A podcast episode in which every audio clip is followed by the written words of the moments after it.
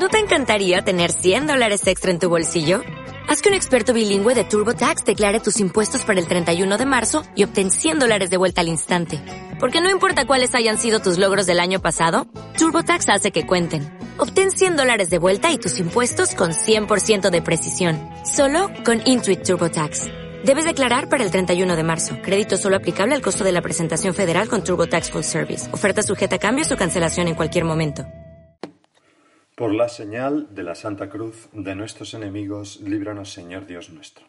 En el nombre del Padre, y del Hijo, y del Espíritu Santo. Señor mío y Dios mío, creo firmemente que estás aquí, que me ves, que me oyes. Te adoro con profunda reverencia. Te pido perdón de mis pecados y gracia para hacer con fruto este rato de oración. Madre mía Inmaculada, San José, mi Padre y Señor, Ángel de mi guarda, interceded por mí. Hoy la primera lectura de la misa está tomada, como todos los días de Pascua, de los Hechos de los Apóstoles. Y allí se nos dice que Pedro y Juan, después de curar a un paralítico en la puerta hermosa del templo, están predicando al pueblo, hablando al pueblo, y los saduceos estaban indignados, dice los Hechos de los Apóstoles, de que enseñaran al pueblo y anunciaran en Jesús la resurrección de los muertos. Siempre está presente en el anuncio de los apóstoles esta verdad de que Jesucristo al resucitar nos ha abierto las puertas del cielo para que nosotros también resucitemos, en cuerpo y alma. Y por esto mm, los eh, saduceos, que son como los sumos sacerdotes, la, casta de los sacerdotes, pues eh, los saduceos los arrestan y los meten en la cárcel. Al día siguiente se reúnen los sacerdotes con los jefes y ancianos del pueblo, en ese tribunal que llamaban los judíos el Sanedrín, y, le y preguntan a Juan y a Pedro, ¿con qué poder o en nombre de quién habéis hecho eso vosotros? Una pregunta un poco absurda, porque, pero en fin, es igual. y Pedro lleno del Espíritu Santo, responde que ha sido en el nombre de Jesucristo el Nazareno, esa humanidad de nuestro Señor Jesucristo, ¿no? En el nombre de Jesucristo el Nazareno, a quien vosotros crucificasteis y a quien Dios resucitó de entre los muertos. Y añade, no hay salvación en ningún otro. Una y otra vez, Señor, tus apóstoles hablan de tu resurrección como fundamento de nuestra salvación. Es la idea central de la predicación de los apóstoles. Y no está de más, Señor, que nosotros sigamos meditando en todos estos días de tu octava de Pascua, de ese gran domingo, las narraciones de tus apariciones una vez resucitado, para que vayan penetrando en nuestra alma y arraigándose en nuestro corazón. Que cuando nosotros hablemos de nuestra fe, lo primero que digamos es, pues mira, el Señor resucitó y nos abrió el camino a la resurrección. La muerte ya está vencida. La muerte eh, picó en el cebo, ¿no? Al, acabar y al, llevarse consigo a Jesucristo, en ese cebo estaba la destrucción de la muerte. Y, y al final perdió su aguijón. Ya no nos puede hacer daño a nosotros, porque no existe la muerte para siempre. Ese es el anuncio. Y vamos a seguir con el Evangelio de la misa de hoy. Pasa una cosa curiosa, y es que hoy la liturgia, en vez de ponernos un Evangelio como todos estos días anteriormente del Domingo de Resurrección, pega un salto de dos semanas y pico, casi tres, eh, y, nos cuenta una, la tercera aparición de Jesucristo resucitado, que ya fue en Galilea, no en Jerusalén. Antes ha tenido lugar la primera aparición a los discípulos, a los apóstoles, en, el domingo de resurrección, que ya vimos, por ejemplo, ayer. Mm, tendrá lugar la segunda aparición al domingo siguiente, porque en la primera no estaba Tomás, y entonces se aparece ya estando Tomás también en el cenáculo de Jerusalén, y ya después se van a Galilea y es cuando tiene lugar esta tercera aparición, la que precisamente contemplamos hoy en el Evangelio. En aquel tiempo Jesús, dice el Evangelio, se apareció otra vez a los discípulos junto al lago de Tiberíades, es decir, de Galilea. Y se apareció de esta manera. Estaban juntos Simón Pedro, Tomás, apodado el mellizo, Natanael, el de Caná de Galilea, los cebedeos y otros dos discípulos suyos. Aquí, Señor, podemos aprender un par de cosas muy interesantes, porque no hay palabra ociosa en el Evangelio. Toda palabra encierra una semilla que puede dar un fruto maravilloso en nuestro corazón si las meditamos. El Evangelio es un libro fascinante, no es un libro como los demás, no son un conjunto de, frases sabias, son palabras de vida eterna, palabras inspiradas por Dios, tienen una fuerza impresionante. Y aquí que vemos que estaban juntos, junto, pegados a Simón, el primero que se cita es a Tomás, aquel mismo que la semana anterior había dejado a los apóstoles, se había marchado, quizás harto, y se había mm, perdido tu primera, tu primera aparición, Señor, después de la resurrección. Aquel mismo que a la semana siguiente ya estaba con todos los apóstoles otra vez, y entonces te apareciste y le dijiste, Tomás, tú eres el que decías que si no crees no ves, ven aquí, mete tu dedo en mis llagas y mete tu mano en mi costado.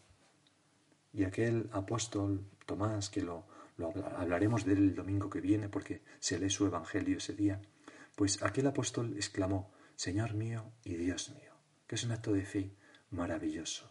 Es el primer personaje de todo el evangelio que llama a Jesucristo Dios. Es decir, Tomás ha aprendido la lección, sabe que solo junto a la iglesia, junto a los demás apóstoles, se descubre a Cristo resucitado y ya no se separa de ellos y de su cabeza, que es Pedro. Y por eso le vemos así, estaban juntos Simón Pedro, Tomás inmediatamente detrás suya. Natanael, el de Caná de Galilea, los cebedeos y otros dos discípulos suyos. A San José María le conmovían estos dos discípulos de los que no sabemos ni el nombre, pero sin embargo estaban allí. Y decía, me da una gran alegría pensar que se puede vivir toda una vida de este modo, ser apóstol, ocultarse y desaparecer. Aunque a veces cueste, es muy hermoso desaparecer.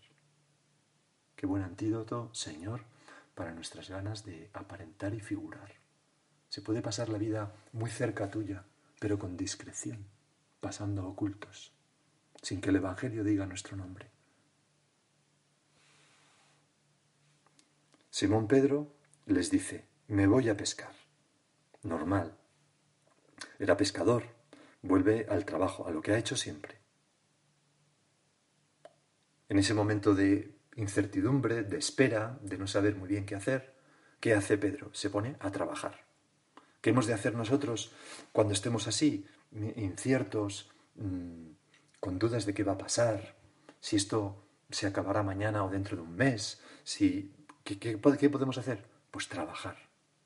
Es una buena receta, aplicarnos a nuestro oficio.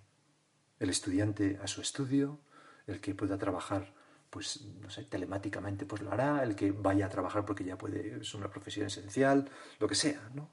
Bueno, todas las profesiones son esenciales en realidad, ¿no? Pero ya, me entendéis, el que, el que lo tenga permitido ahora en estas circunstancias, ¿no? Zapatero a tus zapatos. ¿No sabes qué hacer? Trabaja. No todo el día, pero trabaja. Aprovecha el tiempo. Hemos hablado de esto mucho. Esto es lo que hace Simón Pedro, me voy a pescar, ya está. Ellos, los que estaban con él, contestan, vamos también nosotros contigo. Es una frase preciosa. Vamos también nosotros contigo, Pedro.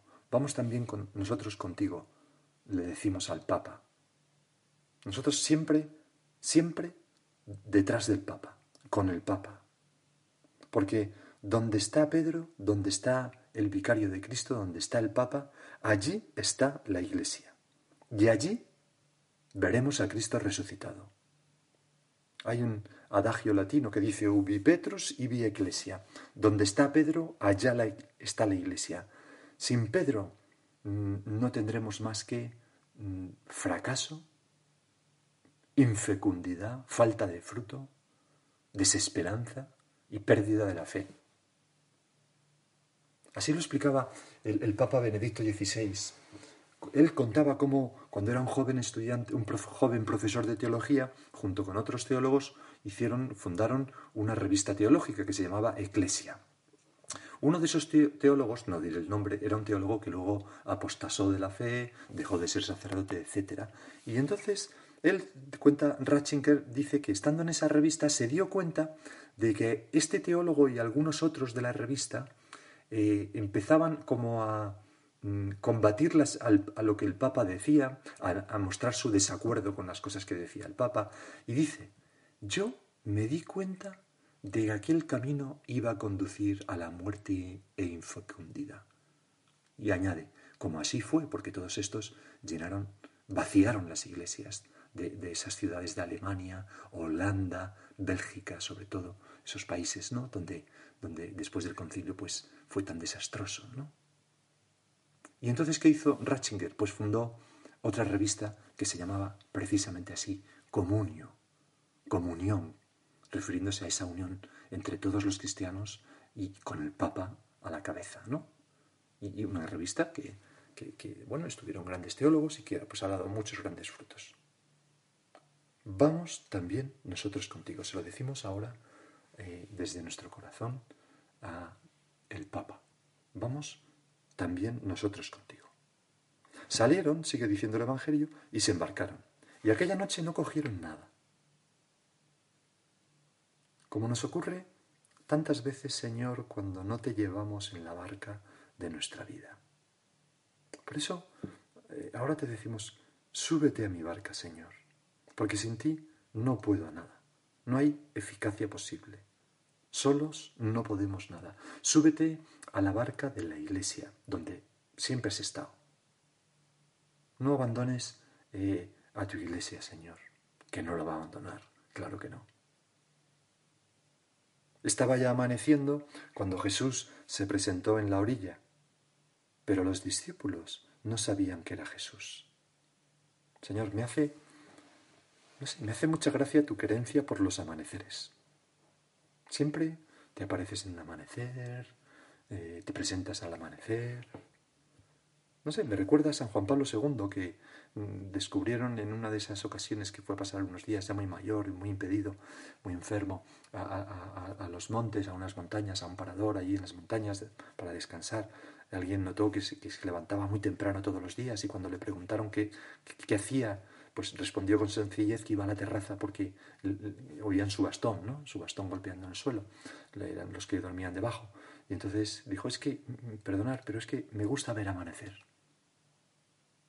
Bueno, pues quizás esas primeras horas de la mañana en las que sale el sol, que es un reflejo de nuestro Señor Jesucristo, un signo de nuestro Señor Jesucristo, el sol que nace e ilumina a todas, a todos los hombres, ¿no? En el principio eh, estaba el verbo, ¿no? Pero el verbo era la luz, pero las tinieblas no le acogieron, ¿no? esa luz que sale por la mañana es, es una imagen de Cristo. Por eso siempre las iglesias se orientaban hacia el este, de tal manera que el sacerdote y el pueblo miraban hacia el sol naciente. Bueno, pues, Señor, mm, quizás esas primeras horas de la mañana sean las mejores para orar. Si tengo que buscar un momento para hablar contigo, quizás ese puede ser uno bueno. Jesús les dice, muchachos, ¿tenéis pescado? Muchachos. Nos lo dice cada uno de nosotros y nos pregunta si tenemos pescado. Dios nos necesita. O mejor dicho, quiere necesitar de nosotros. No nos necesita, pero quiere hacerlo. Y por eso nos pregunta, ¿tenéis algo que comer? ¿Tenéis pescado? San José María comentaba en una ocasión esta frase así, Dios diciendo a las criaturas que le den de comer. Dios necesitando de nosotros. Qué bonito, qué maravilla de las grandezas de Dios. Dios nos necesita. Ninguno hace falta. Y sin embargo te digo a la vez que Dios nos necesita, a ti y a mí. Y ahora, Señor, me dices esto, Menganito, Menganita, te necesito. ¿Qué responderemos si no, Señor, cuenta conmigo, con mi esfuerzo, con mi trabajo, con mi ilusión? Pero mira, yo tengo muy poco, es lo que ellos dicen. Ellos contestaron, a esa pregunta de ¿tenéis algo que de pescado? dijeron, no. ¿Lo ves? Señor, yo no tengo nada. Pero Jesús bien sabe lo que sí hay que hacer. Basta, lo único que quiere es que reconozcamos nuestra insuficiencia, nuestra poca cosa, para que no nos creamos que somos nosotros los que hacemos la cosa. En cuanto decimos, mira Señor, yo no tengo nada para comer. Dios con esa humildad nuestra hace un milagro. Él les dice, echad la red a la derecha de la barca y encontraréis. Fíjate que, que, nos, nos indica lo que hemos de hacer, pero sigue contando con nosotros. Nosotros hemos de echar la red, hacer caso, esforzarnos, trabajar. Para servir a Dios, para hacer la iglesia, Dios necesita de ti, necesita que seas dócil, que seas un buen instrumento, que te formes con humildad y que le hagas las cosas lo mejor posible. Y entonces se produce el gran milagro. La echaron y no podían sacarla por la multitud de peces. Y aquel discípulo, a quien Jesús amaba, le dice a Pedro, es el Señor. Porque no sabían que era el Señor, no lo habían reconocido, pero ahora sí, quizás recordando aquella otra primera pesca milagrosa. Y además, ¿quién le reconoce? Le reconoce precisamente el discípulo que no le abandonó al pie de la cruz, el más joven, el que tenía un mayor amor a él, el discípulo que Jesús amaba, el que recostó su cabeza en el pecho durante la última cena y escuchó sus latidos, San Juan. Y por eso exclama, es el Señor. Señor, ¿cuántas veces nosotros podemos exclamar lo mismo? Es el Señor, eres tú, te pillé en un detalle de trabajo bien hecho que vencemos la pereza, en esa hora de estudio, o en, ese, yo qué sé, lo que sea en casa, ¿no? O en alguien que me pide ayuda y se la doy, o en esa moción interior que me dice, deja de ver capítulos de la serie y haz algo útil, haz la oración. Y paro. Es el Señor el que está ahí. Al oír que era el Señor, Simón Pedro, que estaba desnudo, se ató la túnica y se echó al agua. Pedro es la fe viviente, ¿no? Y audaz. Los demás discípulos se acercaron en la barca porque no distaban de tierra más que unos doscientos codos, remolcando la red con los peces. Al saltar a tierra, ven unas brasas con un pescado puesto encima y pan. Es maravilloso que Jesús, además de comer, cocina. Jesús resucitado. O sea, en la otra vida comeremos y cocinaremos. Pero sin manchar. Jesús les dice, traed de los peces que acabáis de coger. Otra cosa bonita, qué delicadeza la del Señor. Tú, Señor, nos atribuyes los peces a nosotros, como si los hubiéramos cogido a nosotros, cuando has sido tú. Simón Pedro Subió a la barca y arrastró hasta la orilla la red repleta de peces grandes, ciento cincuenta y tres, y aunque eran tantos, no se rompía la red, y los pone a los pies de Jesús, con humildad, sin robar su gloria. Señor, que yo no lo olvide nunca, que no me llene de soberbia si las cosas me salen bien, que yo te dé gracias con humildad. También era San José María el que decía, esta es la disposición mínima para quienes trabajan con almas. El instrumento no se queda nunca con los frutos. Si hay algo de sabroso en la vida nuestra, si hay algo que agrada al Señor, si hay algo que logra que otras almas se salven y que nosotros recorramos un camino de amor, todo eso se lo debemos a Dios.